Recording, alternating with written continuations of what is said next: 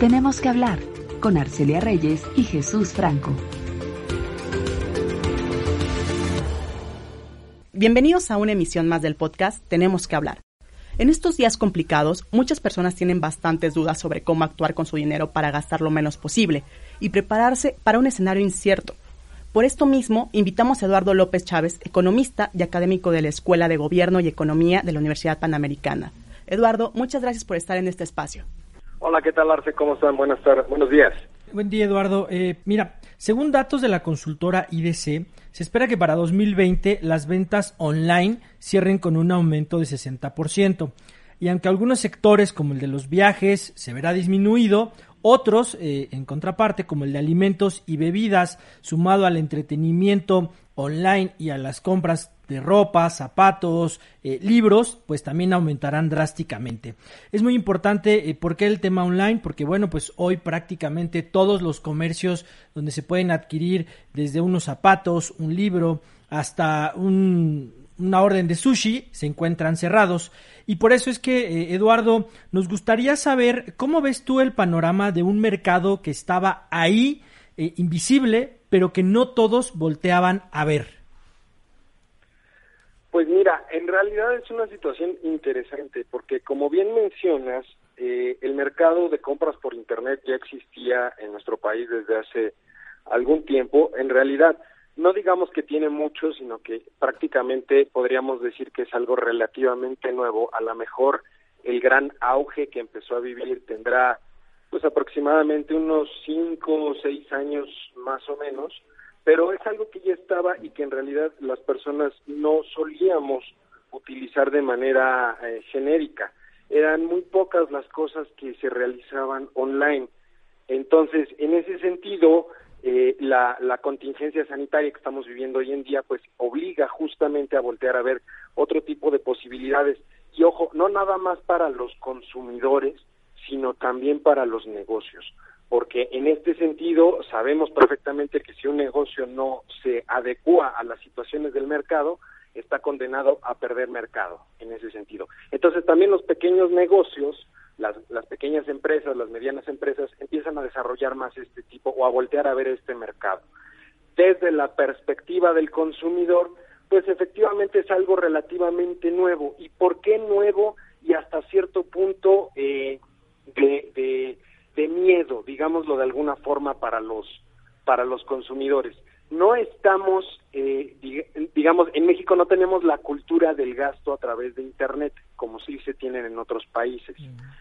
Y da miedo para los consumidores precisamente porque ha habido muchos reportes en los últimos años se dan muchos reportes relacionados con clonación de tarjetas, clonaciones de identidad, eh, cobros indebidos y a veces es un dolor de cabeza y todo un calvario para las personas poder hacer aclaraciones con los diferentes bancos.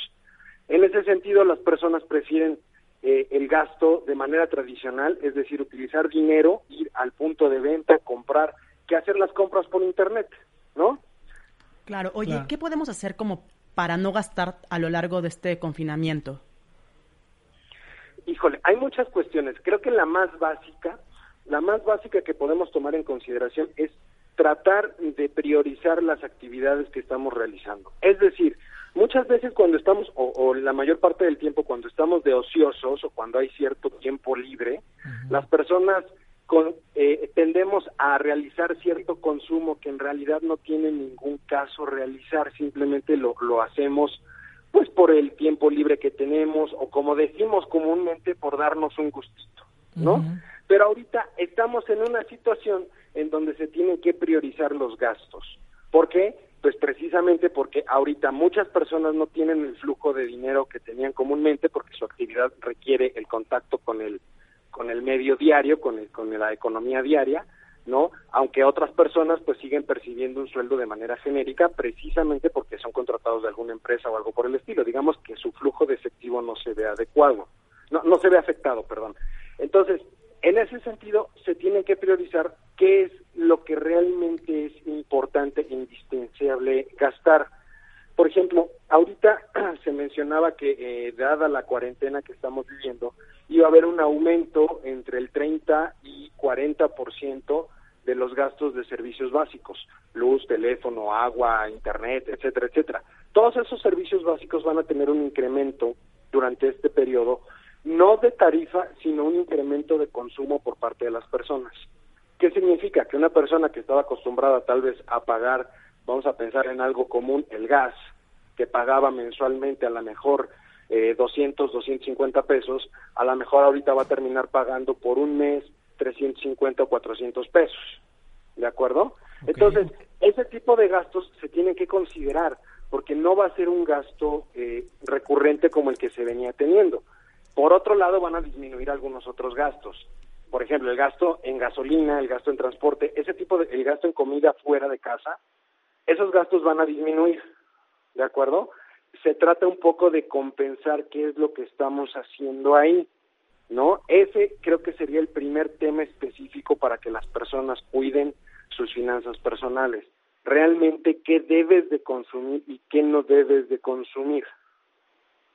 Eduardo, aquí me gustaría hacer una pausa. Eh, hablas de priorizar los gastos, en qué consumir y en qué no consumir. Y aquí una pregunta, ¿en qué casos tú recomiendas diferir, por ejemplo, los pagos de la tarjeta de crédito, eh, de la hipoteca con este programa que lanzaron prácticamente todos los bancos para que tú puedas congelar lo que le debes al banco?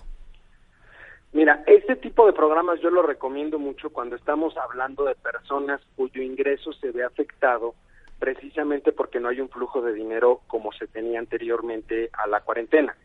Si tú eres una persona que la empresa te sigue pagando, haces home office y tienes el mismo flujo de dinero, digamos que de manera normal, yo no lo recomiendo de ninguna forma. ¿Por qué motivo? Porque en algunos casos esos programas están diseñados justamente para que aquellas personas que en un momento dado no puedan realizar un pago se pueda diferir a más tiempo. Tomando en consideración algo, no significa, y esto es muy importante, no significa de ninguna manera que te estén condonando el pago, simplemente lo están traspasando a más tiempo. Es decir, en lugar de pagar hoy vas a empezar a pagar o en la mensualidad de hoy te la van a pasar a más adelante y posiblemente en algunos casos se difiera a, a, otras mensualidades. Entonces, ¿qué significa esto? Significa que después de la cuarentena, cuando tú entraste a este programa, vas a tener que realizar pagos de mensualidades a lo mejor un poco más elevadas de las que ya vienes realizando ahorita, con la finalidad de cubrir esas mensualidades que quedaron diferidas por entrar a este tipo de servicios de algunas instituciones bancarias. Pero de ninguna forma significa que te estén condonando los pagos. Eso es algo muy importante y que debe de considerar las personas. Puedes dejar de pagar hoy, sí, pero el día de mañana lo vas a tener que pagar de todas maneras. Entonces tienes que reajustar desde ahorita tu gasto considerando que el día de mañana esas mensualidades, eh, hipoteca, el seguro del carro, el pago de la tarjeta de crédito, etcétera, los tienes que realizar. Quieras o no quieras, se tienen que realizar. La única diferencia está en que ahorita, por la situación, existe la posibilidad de diferirlos. En algunos casos no te van a cargar intereses, en otros casos te van a cobrar un interés fijo. Eso es la modalidad que se está, que se está manejando, dependiendo de cuánto lo quieras diferir. Eduardo, con base a lo que estamos platicando contigo, ¿recomiendas que nuestros escuchas deben realizar una lista de prioridades para recortar el gasto durante estos próximos meses? Mira, yo te diría que eso es súper recomendable y no solamente en cuestión en, en, esta época de cuarentena. De manera genérica, las personas deberíamos de realizar un presupuesto personal. ¿Por qué? Porque muchas veces los pequeños eh, digamos, gastos o lo que en algunas eh, algunos eh, lugares se denominan como esos pequeños gastos hormiga, ¿no? Son los que nos consumen una gran parte en un momento dado de los de los recursos de los, ingresos que tenemos. Por supuesto que siempre de haber, debe de haber un presupuesto donde priorices qué es lo que necesitas realmente. Lo que algunas personas recomendamos es que lo primero que tienes que hacer en un sentido de poner en orden tus finanzas personales, es sentarte con la cabeza fría, como se dice comúnmente, y hacer un listado realmente de qué estás gastando en el mes, cuánto ingresas, cuánto gastas, y entonces tomar una decisión realmente de si vale la pena mantener o no lo que tienes ahorita como gasto.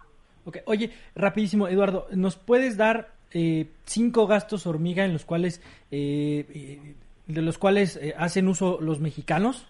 En promedio digo, para que lo, tengan muy claro. Mira, estamos hablando de esos gastos hormiga como por ejemplo rentar algunas películas en, en algunas plataformas. Sabemos que hay plataformas como Netflix, Prime, etcétera, etcétera.